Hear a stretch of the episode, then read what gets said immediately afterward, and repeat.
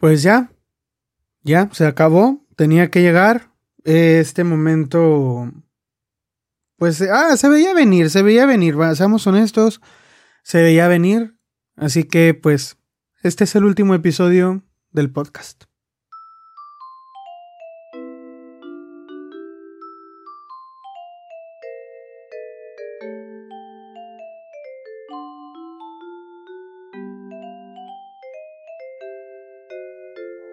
Te doy la bienvenida al Club del Tío. Eh, yo soy el tío Isaac y este, pues es el Club del Tío, ¿no? El podcast en donde te hablo sobre libros, hago reseñas, recomendaciones. Y pues nada, se acabó. Se acabó el año. Se acabó el año y lo que voy a hacer ahora es, es darte el último episodio del año.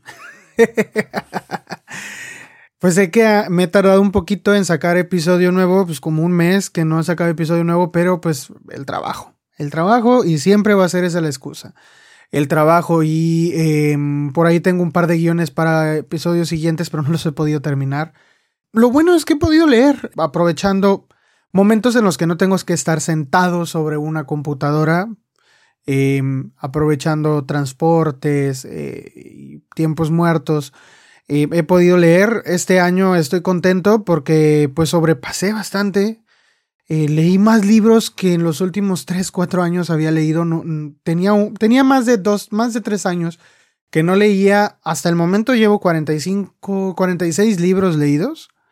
Estoy eh, leyendo otros dos. Uno probablemente lo termino hoy. El, otro que sería el último lo termino antes de que se termine el año. Yo espero terminar el año con 48 libros leídos este año. Me encantaría, me encantaría poder leer 52.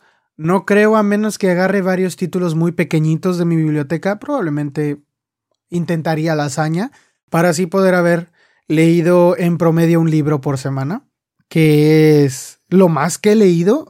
Si, en alguna vez he leído mucho, fue cuando era yo un estudiante, leía solo en electrónico, en PDF, y me la pasaba leyendo por lo menos tres horas diarias en el autobús de ida y regreso de la universidad. Ahí leía muchísimo. Entonces, en ese periodo me leí 52, 53 libros en un año, en mi último año de, de, de universidad. Y allí sí, o sea, Ay, era, era, me sentía acá el, el gran lector, ¿no? Pero desde entonces creo no había leído, no había estado tan cerca de eso, siempre había leído alrededor de 30 libros.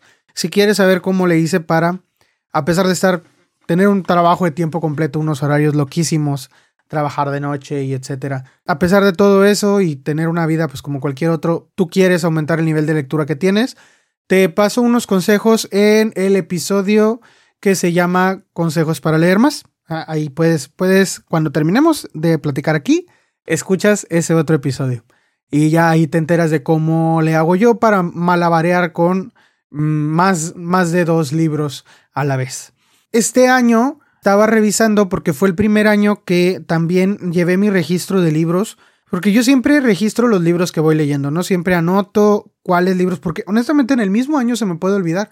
Se me puede olvidar incluso que un libro lo leí a principios de año y pienso que lo leí el año anterior, o pienso que tiene más de un año que leí un libro y no, todavía es en este, etcétera. Entonces, yo llevo un registro de mis libros y, este año empecé a llevar ese registro en una aplicación muy conocida que se llama Goodreads y allí me puedes encontrar porque es una como red social para lectores que pues todo el mundo puede utilizar, ¿no? Entonces, nada más usas tu correo electrónico, haces una cuenta y te metes, me buscas allí como el Club del Tío. Si no, aquí en donde dice links del tío, en, en la parte de abajo de donde estás escuchando este podcast, puedes eh, encontrar también el link en donde ya te lleva al icono de Goodreads y ya ahí le picas y ya ahí te va directo a mi perfil de Goodreads.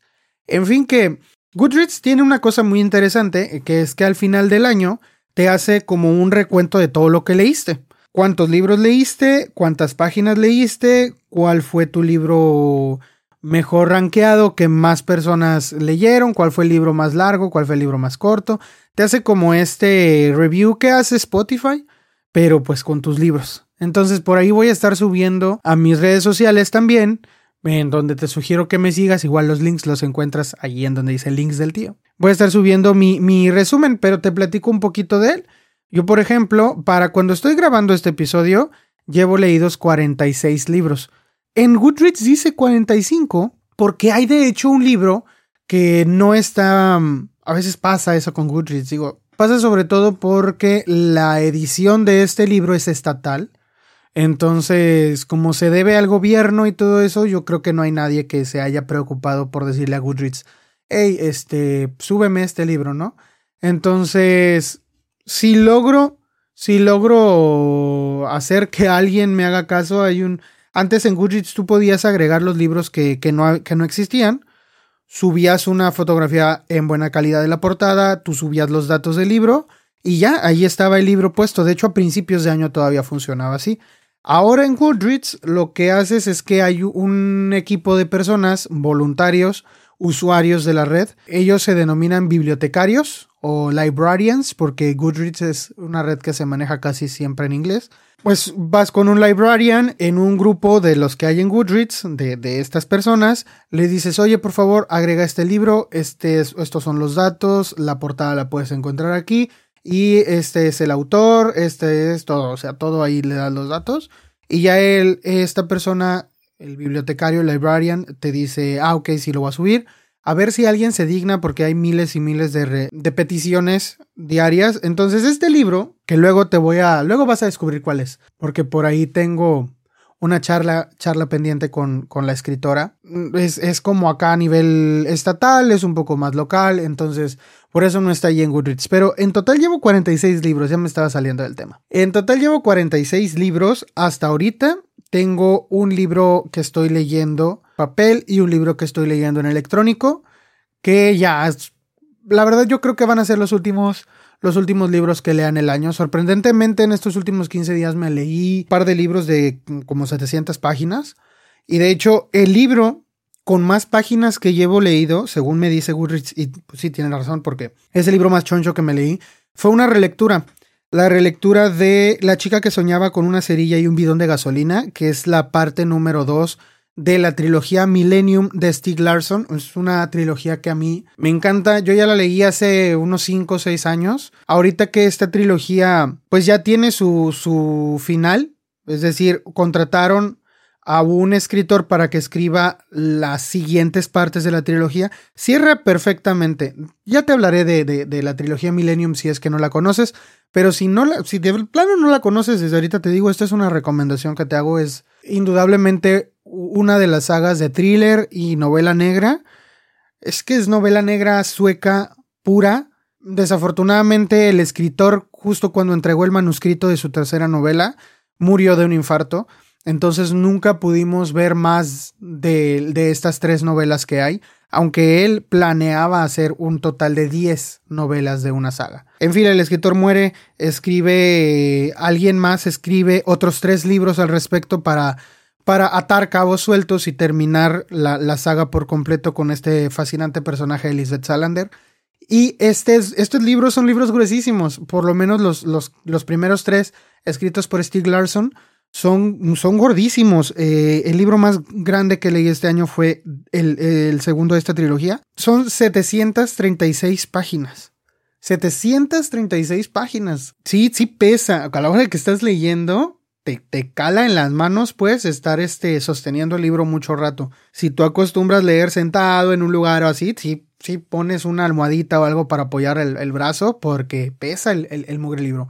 Pues es una historia buenísima. Ahora, este fue el libro con más páginas, fue el libro más largo que leí este año, pero el libro más corto que leí este año, y de hecho es un, es un libro que tú puedes contar como leído también, si es que escuchas los episodios del, del podcast por completo que es Bibliomanía de Gustave Flaubert. Este libro es una, mm, una edición de la UNAM. La traducción y todo eso es de ellos. Entonces, es, es, un relato corto, tiene como 45 páginas nada más. Pues nada, yo lo leí, es un audiolibro que tengo disponible para ti en este mismo lugar en donde estás escuchando este podcast. Solamente te vas un poquito más abajo y allí vas a encontrar un podcast que se llama Bibliomanía. Si lo, si lo escuchas, ya lo puedes contar como leído.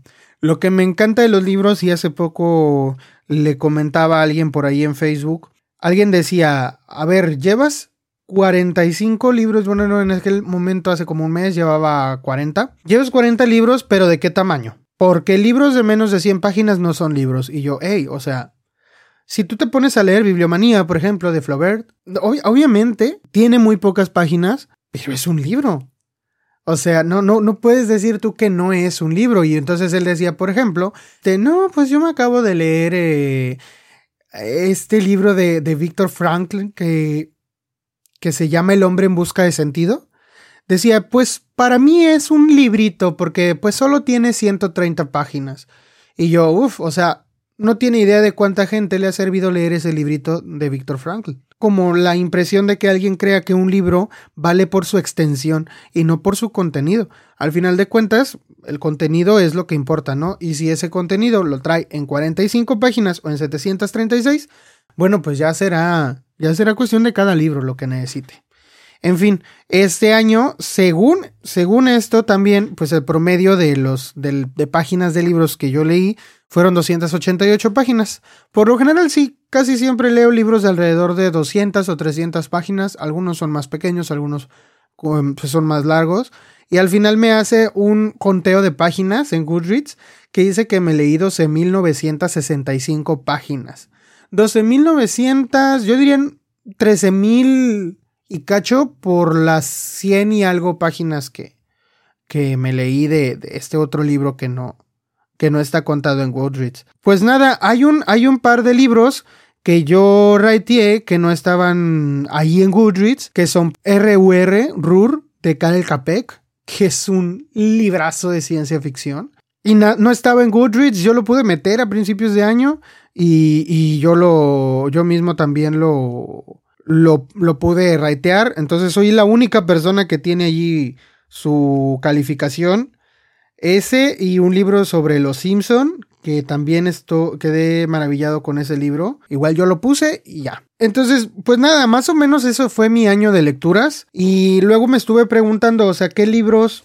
¿Cuáles fueron mis mejores libros? Si yo, por lo general, que los últimos dos años estaba aquí con el tío Al Red, eh, con la tía Bri, a los cuales les mando un, afectuoso saludo, un, abrazote. Ahorita estoy yo solo, de qué libro voy a hablar, de qué. Entonces dije, bueno, voy a ver en Goodreads cuáles libros tengo mejor rankeados. Y da la casualidad de que me encontré con muchos libros muy buenos de este año. Y casi la mitad de mis libros está rateado con cinco estrellas. Cinco estrellas es, es este, el máximo que puedes poner en Goodreads. Entonces, para mí, pues sí fue como una sorpresa estoy como, como muy fan, ¿no? De los libros que estoy leyendo.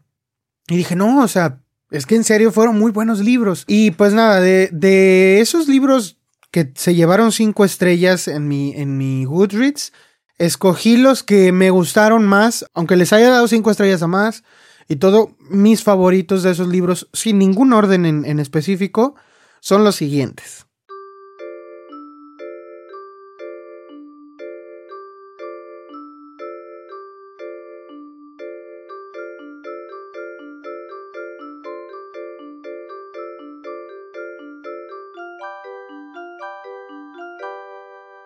El verano en que mi madre tuvo los ojos verdes.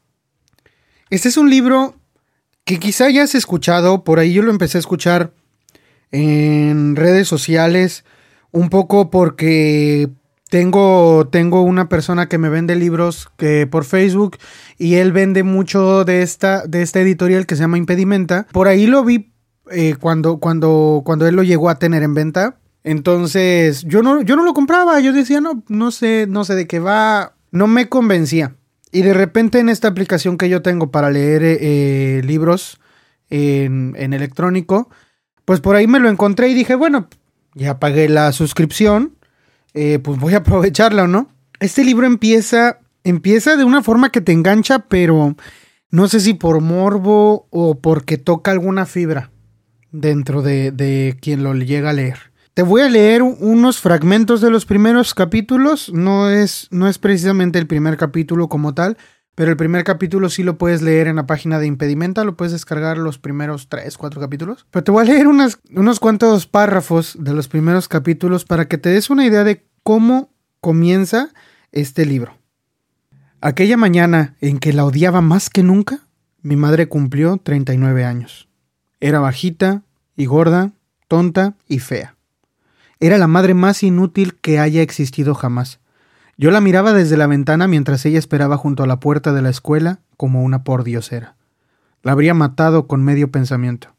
Junto a mí, silenciosos y asustados, desfilaban los padres, un triste atajo de perlas falsas y corbatas baratas viniendo a recoger a sus hijos defectuosos, escondidos de los ojos de la gente.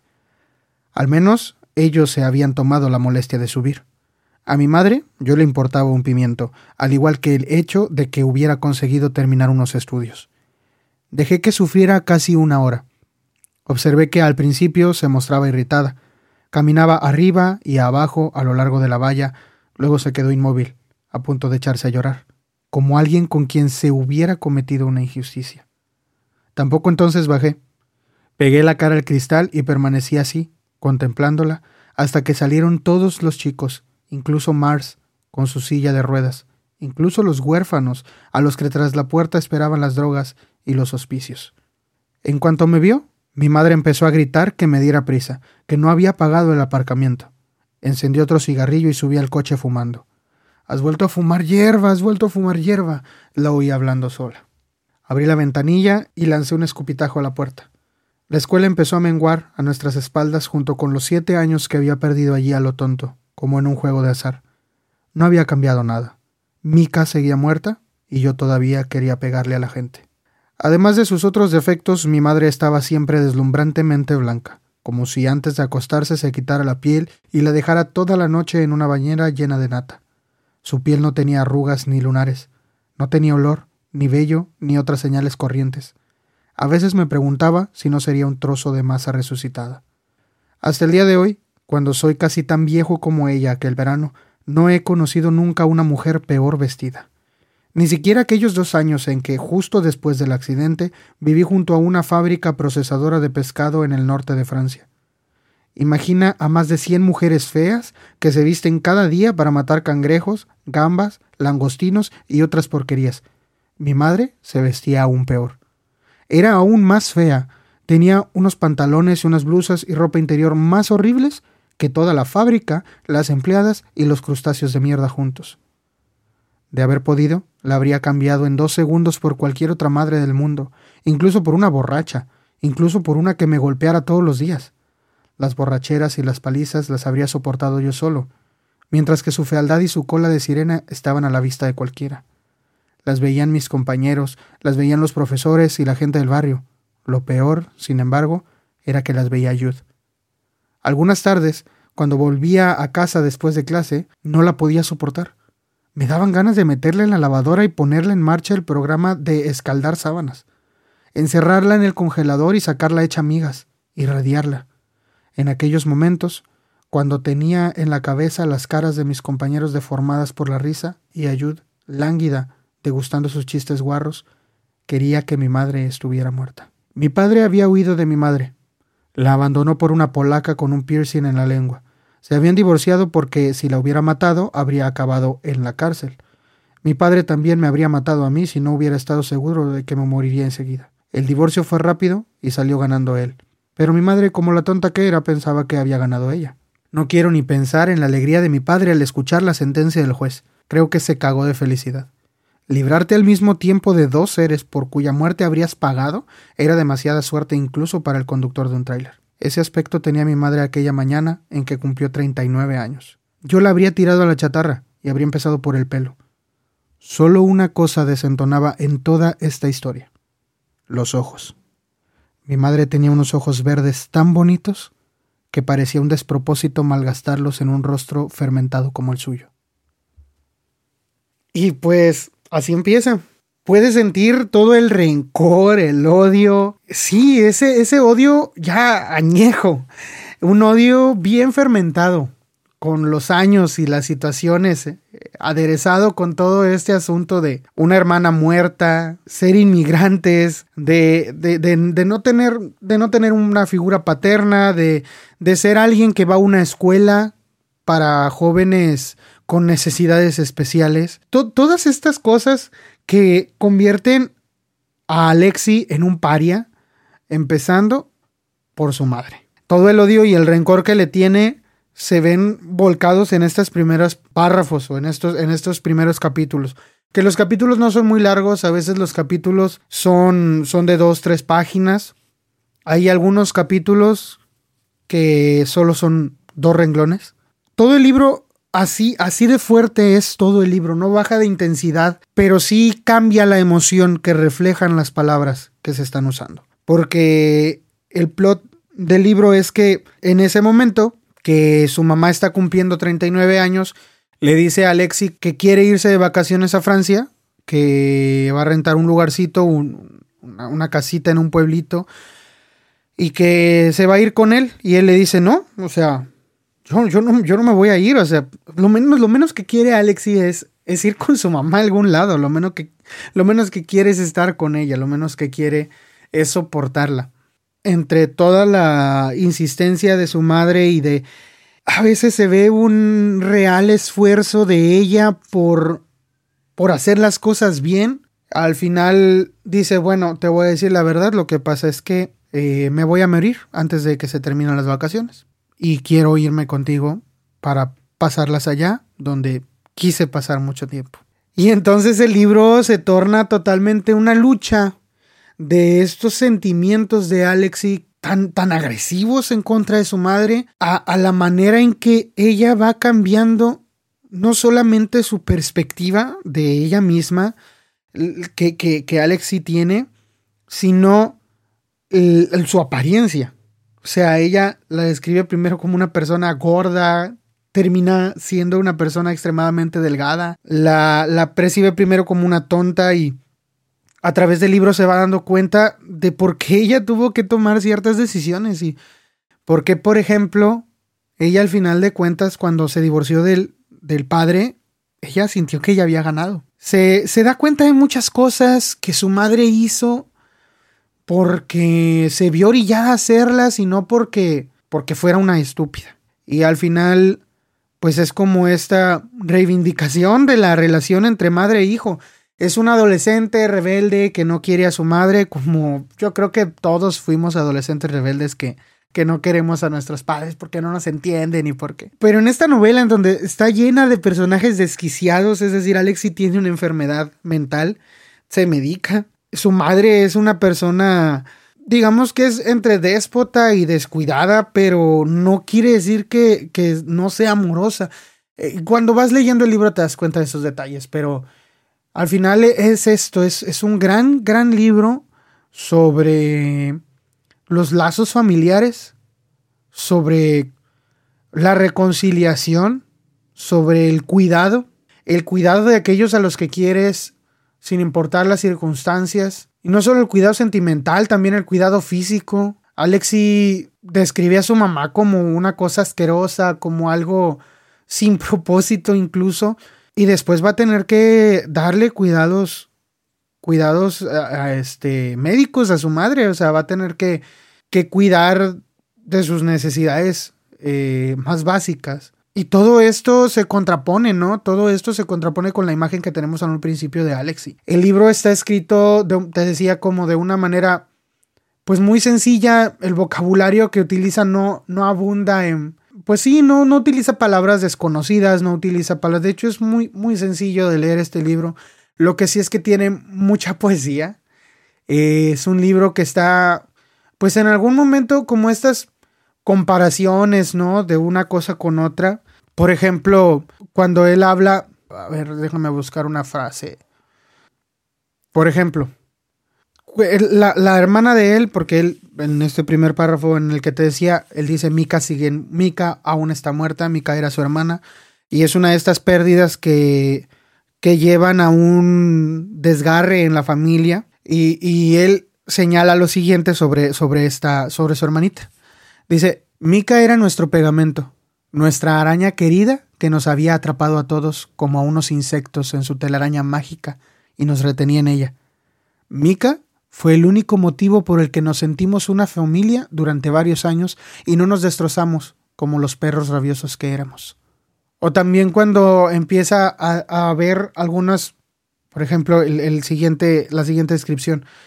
El cielo empezó a plegarse por sí mismo, como una hoja de papel, formando millones de cuadros vivos y perfectos. La lluvia no caía ya de arriba abajo, sino que empezó a deslizarse en sentido contrario en miles de hilos transparentes organizados en columnas brillantes y tintineantes. Todas estas comparaciones, todas estas son es hermoso pues cómo describe algunos momentos, algunas algunos sentimientos, algunas circunstancias. De verdad es un lenguaje que a mí me parece poético y hay algo encerrado entre estos capítulos en donde te digo pues hay, hay algunos capítulos que son dos párrafos, un párrafo nada más.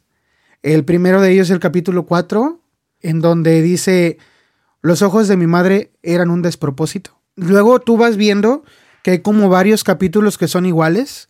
Son, son, pues no, son como siete, ocho capítulos que son, que hablan de los ojos de su madre.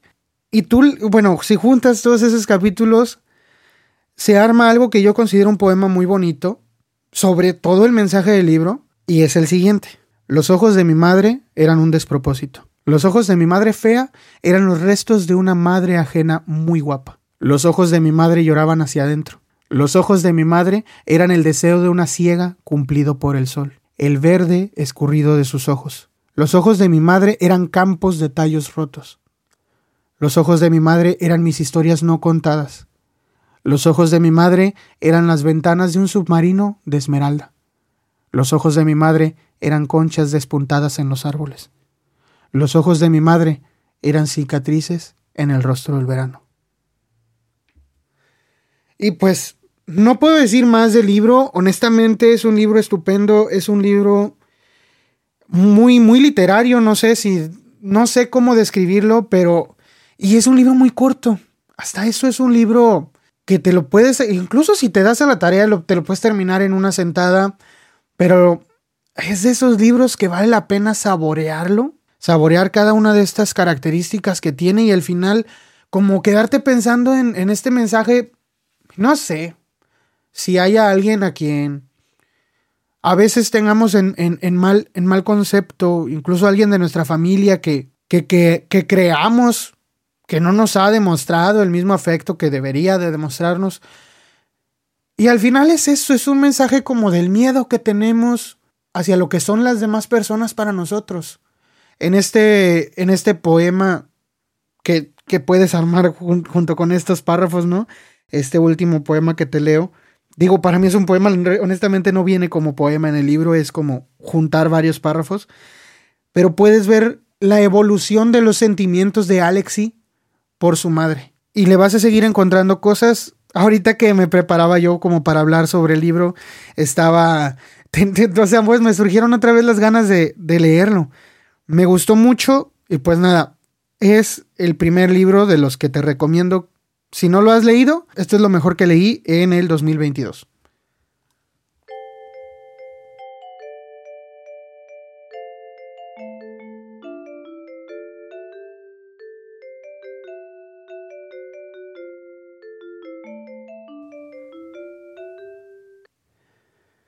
Fíjate que es, este año me, me, pasó algo curioso que, pues casi que leí, leí muchas autoras.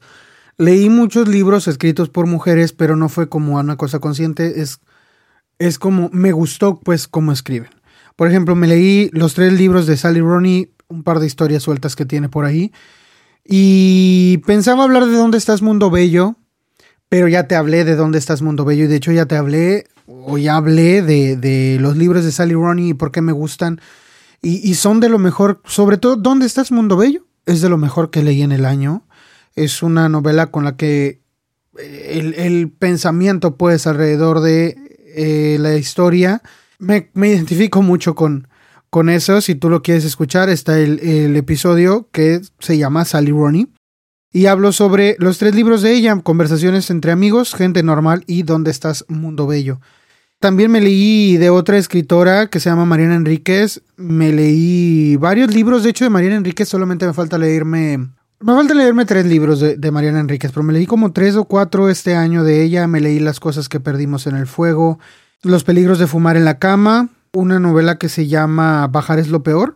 Y creo que tiene otras dos novelas. Bueno, tiene Nuestra parte de noche, que es la novela más reciente, que honestamente no me llama nada la atención. Y otra sobre Cómo hacerse invisible, algo así se llama, y unos relatos sobre, sobre sus visitas a panteones. Esos tres libros me falta leerlos. Nuestra parte de noche, honestamente, no sé si darle la oportunidad, pero sus cuentos me han gustado mucho. Pero una, una escritora y mexicana, además, que, que, me leí este año, que me gustó mucho eh, leerla. De hecho, el primer libro que me leí de ella es el que te voy a hablar a, a continuación. Es Liliana Bloom. Liliana Bloom es de acá de, de México. Un tiempo incluso acabo de descubrir vivió aquí en la misma ciudad en donde yo vivo, aunque hace ya algunos años. Y el primer libro que me leo de ella me convenció de seguir leyendo sus demás libros. Sigue siendo mi favorito de lo que he leído de ella. De ella me he leído El monstruo pentápodo, que es probablemente la novela que has escuchado que ha escrito ella. Es como que su más llamativa novela por el tema que aborda. Por ejemplo, el monstruo pentápodo pues habla sobre, sobre alguien que tiene a una pequeña secuestrada en su sótano. Una, novela nueva que acaba de sacar que me parece muy buena, muy buena incursión en la literatura juvenil. Se llama El caso de Lenny Goleman. Es como una novela un poquito de, fantasía, pero no es tan. Eh, no es como un cuento de hadas. Que me parece que trae muy buen mensaje, me agradó bastante. Pero el, el primer libro que me leí de Liliana Bloom es este libro que se llama Pandora. Y ese sí es de lo mejor que leí en el año. ¿De qué va Pandora? Pandora, aunque pudiera recordarte el nombre Pandora, esta caja famosa de la, del mito, ¿no? Pandora es el nombre de una, de una chica, una mujer de alrededor de 30 años que trabaja en el sector de la salud como una empleada de escritorio. No es una persona que tenga muchos amigos, aunque pues se lleva con las personas de la oficina. Su papá murió cuando ella era más joven y era la única persona con la que de verdad se llevaba muy bien. Se queda con su mamá y su hermana, que pues, en realidad parecen madrastra y hermanastra, porque pareciera que no hay ningún vínculo sentimental entre ellas y desde que murió el papá, pues la verdad han sido más que crueles con, con Pandora. Pero pues ahora Pandora es un adulto y pues nada, está trabajando y todo. Nos cuenta las experiencias, pero desde un punto de vista peculiar, porque hace mucho énfasis en una característica de ella. Pandora es, es gorda, gorda, obesa, tiene sobrepeso. Y por eso mismo, porque Pandora es gorda, se ve desde otro punto de vista que lo normal. Es decir, a veces la gente dice, ay, estoy muy gordo, pero usa la talla M. ¿Sí me explico? No batalla para sentarse en un asiento de autobús. No tumba las cosas cuando va caminando. Pandora sí. Pandora es una mujer obesa. Y a pesar de que ella siempre ha tratado de llevarse bien con la gente, ha tratado de ganársela, ha tratado de ser una, una buena empleada, ha tratado de ser una buena persona, la verdad es que la gente pues solamente ve en ella lo que, lo que es por fuera, ¿no? Es gorda. Y ya. Esto mismo le ha causado a Pandora muchos problemas, pues no solo con sus relaciones afectivas, sino con su vida social, en realidad nula. Pues ahora que sigue viviendo con su mamá y su papá pues murió hace mucho, su mamá no se cansa de repetirle lo gorda que está y el mal aspecto que le da a ella y cómo debería de ser más como su hermana.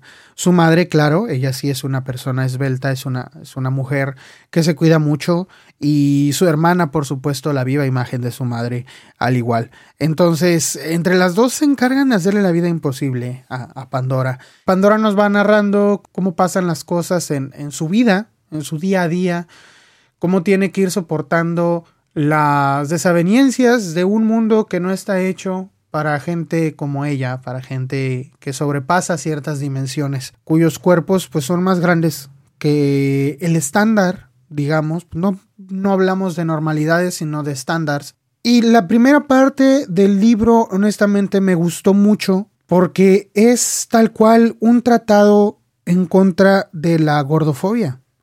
Y aunque nunca se menciona la gordofobia como tal en este libro, la discriminación como uno de los motores de este libro no, no intenta ser amonestador. Al final de cuentas el mensaje es claro.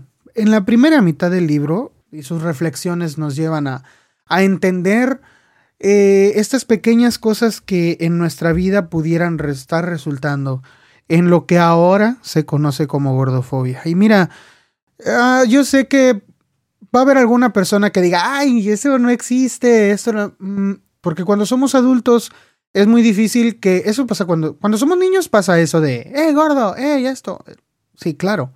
Cuando somos niños, cuando estamos en la escuela, claro que puede haber muchos que te pongan apodos y todo. Cuando somos adultos también ocurre, no nos hacemos tontos, pero pero cuando somos adultos hay cosas que la sociedad ha asumido, por ejemplo, Pandora lo dice, porque siempre tengo que ser buena onda. Porque a mí no se me permite, dice Pandora, ser mala, o sea, ser déspota, ser contestona, porque a mí no se me permite eh, decir no? ¿Por qué si estoy en una mesa comiendo con más personas, cuando alguien no quiere terminarse algo me mira a mí? Cuando alguien tiene algo que hacer eh, un sábado y quiere que le cuide a sus hijos, ¿por qué recurre a mí pensando que yo no tengo nada que hacer porque soy gorda y no tengo novio? Dice Pandora. ¿Por qué cuando las chicas están juntas platicando en la mesa y, quieren salir a bailar, por qué intuyen que Pandora no quiere pararse? ¿Por qué, porque es ella la que tiene que hacerles el favor de cuidarles el asiento mientras ellas van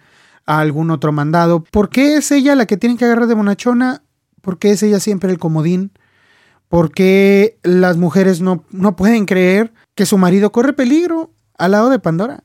¿Por qué dicen, ah, ponla de secretaria del médico más guapo porque pues, al final de cuentas ella es la gorda. A grandes rasgos y en, aspectos particulares también de la vida de Pandora, podemos aprender esto que mucha gente habla actualmente, que se identifica tal cual como, como una fobia, una manera sistemática de oprimir a una, una cierta población de, de, del mundo, ¿no? Que pues son las personas, somos, me cuento, porque también estoy gordo. Sí, somos personas que no, que no, no estamos delgados. Y como todos creen a veces que tienen que darte consejos para estar saludable según ellos, cuando a veces pues, estar delgado no significa que estás saludable. También este libro habla un poco sobre los trastornos alimenticios que implican la delgadez como, como un máximo de belleza las mujeres en este libro pasan pasan por muchas por muchas cosas. Hay un personaje que es la esposa del doctor Guapo. Pandora va a terminar de secretaria del doctor Guapo. El doctor Guapo pues muchas, muchas secretarias se, se, vuelven locas por él, pero él pues nunca se ha visto, nunca se ha visto mal en ese aspecto, nunca le ha coqueteado a ninguna secretaria y nunca ha querido actuar mal con ellas a pesar de que pues es lo más es lo más eh, normal del mundo. Es decir, los, los, doctores tienen amantes y por lo, por lo general son sus secretarias en esta novela. Y nomás de repente pues pasa que quieren cambiar de secretaria al doctor guapo. Y dicen, bueno, pues, pues una que no esté muy agraciada porque no queremos meternos en problemas con su esposa. Pues sácame a Pandora de allá del escritorio aquel en donde está refundida en una oficina cerrada que nadie la ve y ponla allí con el doctor. Y entonces Pandora tiene que buscar ropa adecuada para estar en atención a cliente, tiene que estar... Y todo eso, la búsqueda de, prendas, todo eso, todo eso incluye estas cosas que te digo que en la cotidianidad rayan en la gordofobia. Pero de nuevo no es un panfleto, no es un folleto de información sobre la gordofobia, simplemente es la vida de Pandora y la vida de muchas personas también. Y por el otro lado está la esposa del doctor, del doctor guapo, que pues, es una mujer hermosa, cumpliendo con todos los cánones de belleza. Tiene dos hijos igual que cumplen con todos los cánones de, belleza, porque pues, el doctor, el doctor los cumple de sobra. El doctor es, eh, es, es, pues, te digo, o sea, te lo estoy identificando como el doctor guapo porque ya no me acuerdo cómo se llama. El nombre que más me quedó fue el de Pandora porque Pandora es el personaje principal. Pero sí, o sea, ella quiere mantener a un hombre siendo una mujer deseable todo el tiempo. Y su idea de que de ser una mujer deseable es ser una mujer delgada y atlética quizá, y también ser una buena ama de casa y una buena madre, e, es lo que la mueve, la mueve durante toda la novela. Y sin embargo, ella sigue, sigue pensando que no es suficiente para su esposo. Y sigue pensando que él está ocultándole algo a pesar de que su esposo no le está ocultando nada. Es decir, no le está ocultando ninguna relación, ninguna relación amorosa extramarital. Hasta, hasta que, pues, de repente, el doctor guapo se fija en alguien de la oficina. Justo cuando hay una cena de Navidad eh, en, el hospital, en el hospital en donde trabajan, el doctor conoce a alguien, alguien que no es, digamos, lo que todos creerían que le va a llamar la atención a, alguien de sus características, ¿no? El doctor se fija en Pandora en ese momento. Se fija en sus curvas, en lo voluptuoso de su abdomen, eh, en el tamaño de su cuerpo. Y eso le encanta. Le encanta tanto que un día la invita a comer y la lleva a un buffet. Pandora se, se siente súper halagada. Cree que es una comida de trabajo, pero la comida de trabajo se repite dos o tres veces más. Hasta que de repente el doctor le enseña a Pandora un cuaderno negro, un, cuaderno, em, algo, pues no recuerdo el tamaño del cuaderno, pero pues debería ser suficiente como para poder mostrar imágenes eh, de buena resolución de pinturas artísticas, por ejemplo. Pinturas en donde el cuerpo, el cuerpo desnudo que se retrata es un cuerpo grande, es un cuerpo gordo, carnoso, grasoso. Son pinturas que a él le, gustan, le obsesionan, lo excitan. Y este doctor se siente, le, dice a Pandora, Pandora, ¿sabes por qué te traje? ¿Sabes por qué me gusta verte comer? Porque me gustas. O sea, me gustas y, y pues yo sé que yo estoy casado, tú sabes que yo estoy casado, pero pues la verdad es que quiero tener una relación extramarital contigo, tal cual, le dice las cosas como son. Y Pandora acostumbrada al hecho de que, pues, como gorda está relegada a nunca, nunca ser la primera opción de nadie y mucho menos ser la opción para ser la amante de alguien, pues Pandora dice, pues mira, si por lo menos de esta forma voy a poder dejar de sentirme yo una persona fea y empezar a sentirme como una persona deseada, pues lo voy a hacer. Pero la relación que va a tener con el doctor la va a llevar no solo a esconder sus, sus salidas con el doctor, sino que después a dejar el trabajo, porque la, la obsesión del doctor, esta parafilia, digámosle, que, que experimenta el doctor, el placer que le da es, es verla engordar. La quiere ver más gorda y gorda y gorda y gorda y la quiere ver, la quiere ver lo más gorda que médicamente sea posible verla. Y ella se va a entregar junto con él a, ese deseo de, engordar. Y va a tener que vivir aparte, va a lograr su cometido de salir de casa de su mamá y todo, pero, pero va a tener que eh, llevar un régimen alimenticio para subir de peso que la va, la va a poner en un estado delicado, no solo de su salud, sino también en cuanto a su... Ella está sola pues en una casa. Mientras tanto, la esposa del doctor guapo pues sigue ahora sí con muchas bases y fundamentos pensando que está, que, que el doctor la está engañando, ¿no? Y vamos a conocer la vida de estas dos mujeres. Esto es una, esto es un novelón, es como, es como una telenovela, un culebrón, como le dicen los, los entendidos, pero es un libro, es un libro exquisito. Es un libro que te lleva a pensar ¿Qué es lo que estamos haciendo como sociedad poniendo esos estándares absurdos pensando que alguien solo por estar delgado está saludable cuando, cuando vemos la vida de esta mujer que está delgada pero no está nada saludable? Pensando que está desvelada, está malnutrida y está eh, pesándole estas, estas situaciones y aún así el peso de los preceptos de la sociedad está sobre ella diciéndole que ella tiene que estar delgada porque eso significa estar bonita. Y por otro lado, la opción del doctor guapo de pues que la, la obesidad le atrae demasiado. Y, y, por fin está pudiendo desatar toda su lujuria con, con Pandora. Hay una, una, una, de, de verdad es, es, una, es una descripción muy visceral a veces de algunos acontecimientos, eh, sobre todo el final de la novela es, rayos, es muy explícito en algunos aspectos, pero, pero es sumamente realista y, y hay gente allá afuera haciéndolo, hay gente que se dedica a eso, hay gente que ese es su, su fetiche, ese es su fetiche, hay parejas allí afuera que, que así son pues nada, a mí me encanta la exploración que hace Liliana Bloom, su estilo de escritura. Me fascinó al leer esta novela. Me gusta incluso más esta novela que El monstruo pentápodo, muchísimo.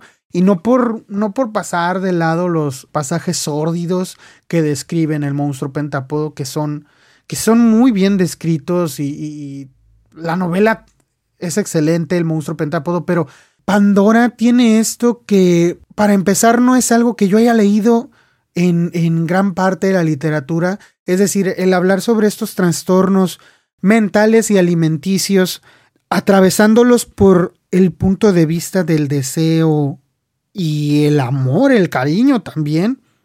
No solo el amor propio, sino el amor romántico entre dos personas.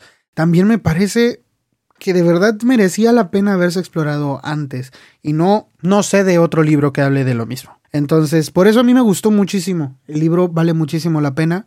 Léelo en cuanto tengas oportunidad. Yo te lo recomiendo muchísimo. Y cualquiera de los libros de Liliana Bloom. Este año me pude leer tres de sus libros y estoy encantado con ellos.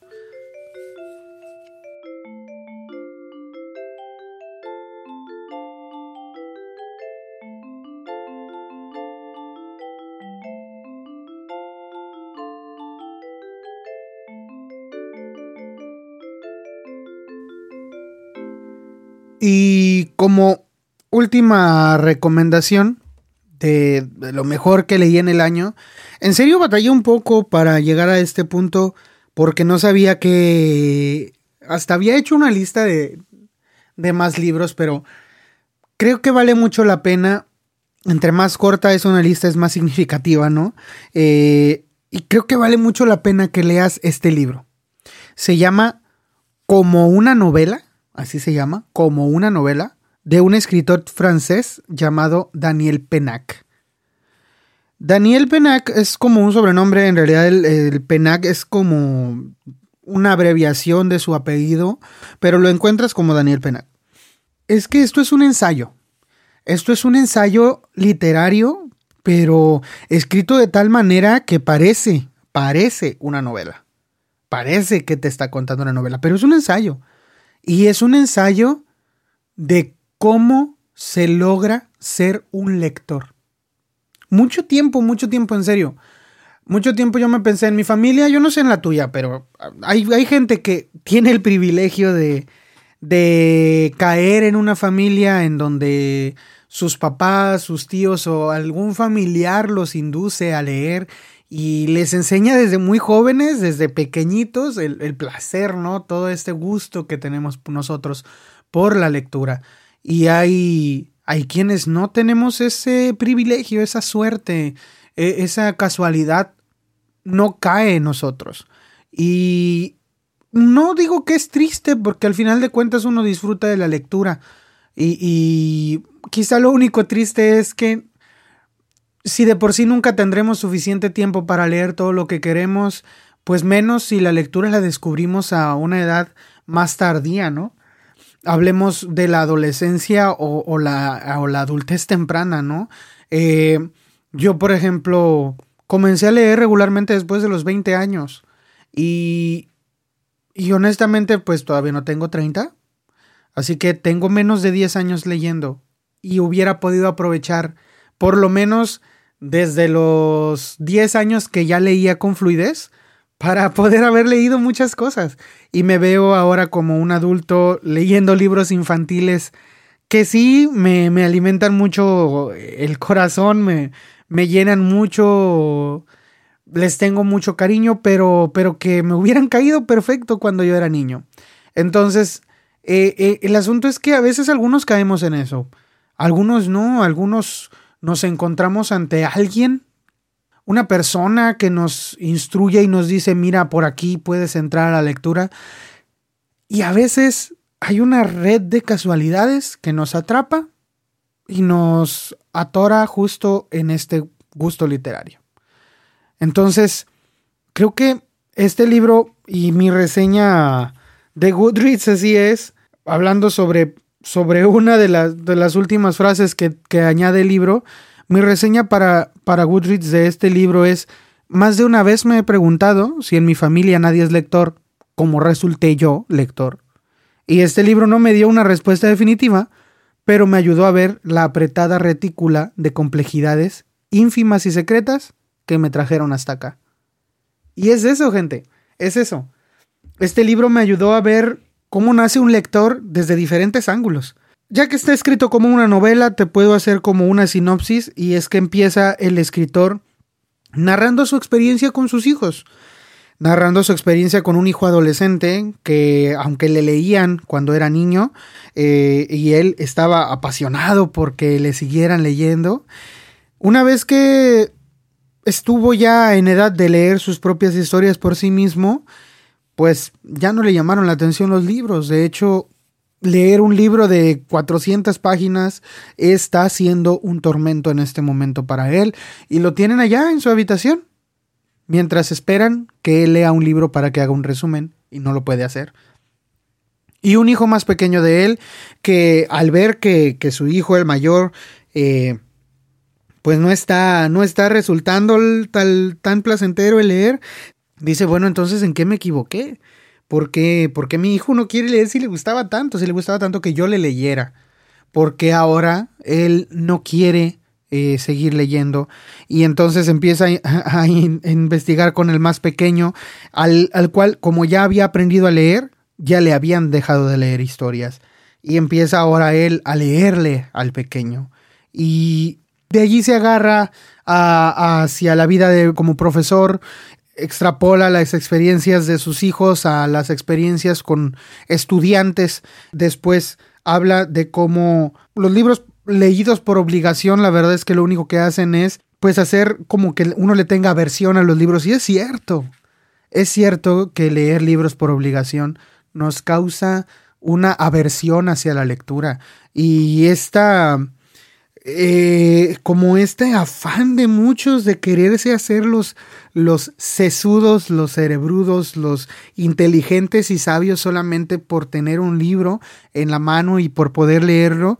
Esta, esta intención de querer parecer intelectuales por leer también hace que muchas personas se aparten de este gozo que tiene un lector a través de esta historia que se narra como, como si fuera una novela, vas a ir conociendo a distintos tipos de lectores y vas a ir conociendo distintas formas de atrapar a alguien en la lectura, experiencias reales, experiencias eh, figurativas, eh, pero al final de cuentas todo sobre la experiencia de agarrarle cariño a la lectura. Y creo que como lectores vale mucho la pena leer este libro, ya como lectores, porque como lectores siempre somos nosotros quienes, quienes más abogamos por hacer que otra persona lea, pero a veces las mismas actitudes, las mismas acciones de nosotros repelen la lectura de esa persona.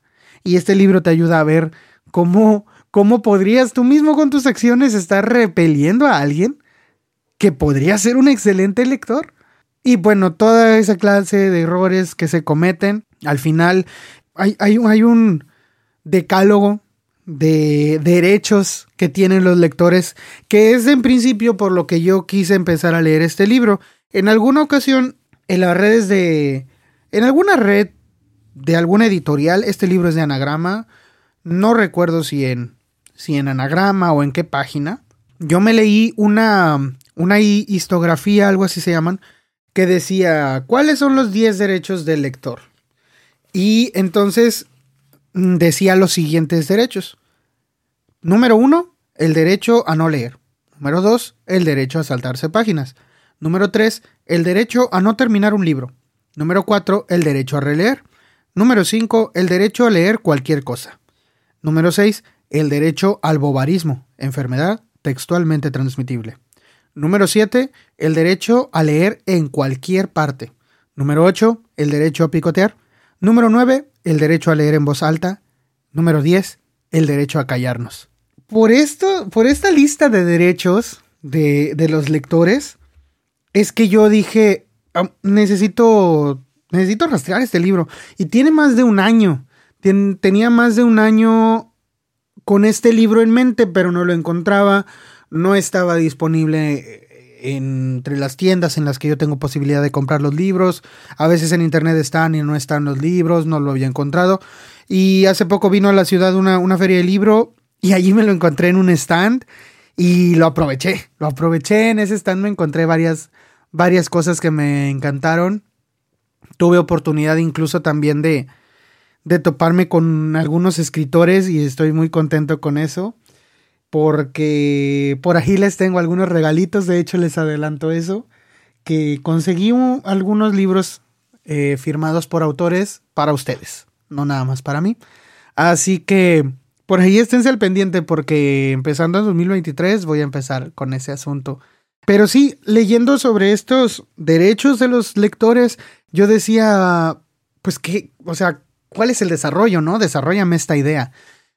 No es lo mismo leer la lista sin, sin, sin el preámbulo, pues, pero en serio vale la pena leerlo todo, todo completo. Y además es un libro los capítulos son súper cortitos, tiene como 200 páginas, a lo mucho 190 y algo páginas, que son, o sea, súper, súper, súper ligeras. Los párrafos ni siquiera llenan el margen, los márgenes son súper grandotes. Y, y, pues la verdad es que es un libro que te llena como de ánimo, de, de ser lector, te recuerda ese cariño que le tienes a la lectura si estás pasando por un momento en el que dices, eh, tal vez este sea un pasatiempo inútil, pues también te recomiendo que lo leas. Te recuerda mucho a ese, a ese primer acercamiento que tuviste a la lectura y que en algún momento alguien eh, o algo te hizo alejarte y entonces lo, que sacaste de dentro de ti para volver por ti mismo a la lectura es lo que, lo que te hace recordar este libro y recordar tus raíces un poco también. Te repito, para mí el libro no me explicó, no me explicó, no me dio una respuesta llana de cómo, de cómo llegué aquí, pero sí me ayudó a tejer una red de coincidencias, a, identificar esa red de coincidencias que al final de cuentas me llevó a estar aquí y a intentar después convencer a otras personas de leer también. Y pues nada, espero por comentarios que me han hecho, creo que lo estoy haciendo bien, aunque siempre creo que lo puedo hacer mejor.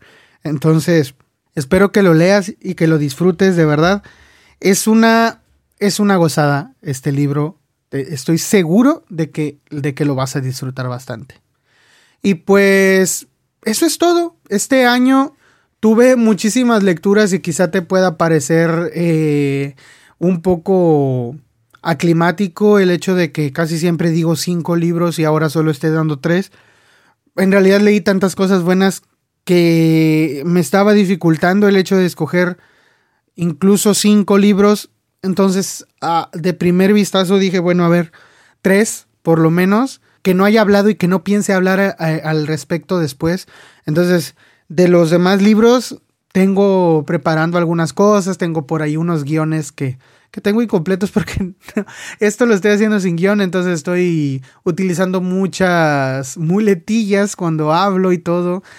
No creo editarlo mucho este episodio, así que pues tú disculpas si hubo muchos espacios o así, pero quería hacerlo, quería hacerlo antes de que terminara el año y quería hacerlo eh, pues ya para sacarme este, este pendiente un poco y también para retomar la actividad en el podcast.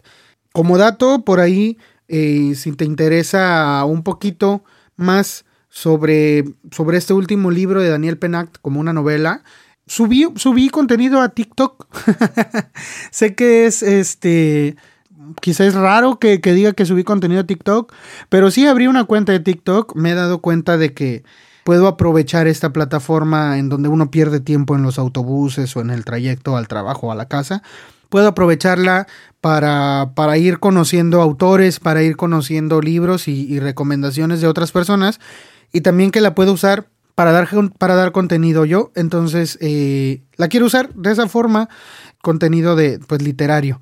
Y pues si me quieres seguir por allí, por allí ya empecé a subir contenido, así que igual estoy como arroba el club del tío. Igual todos los links los encuentras en la casillita de información que está aquí en donde estás escuchando el podcast.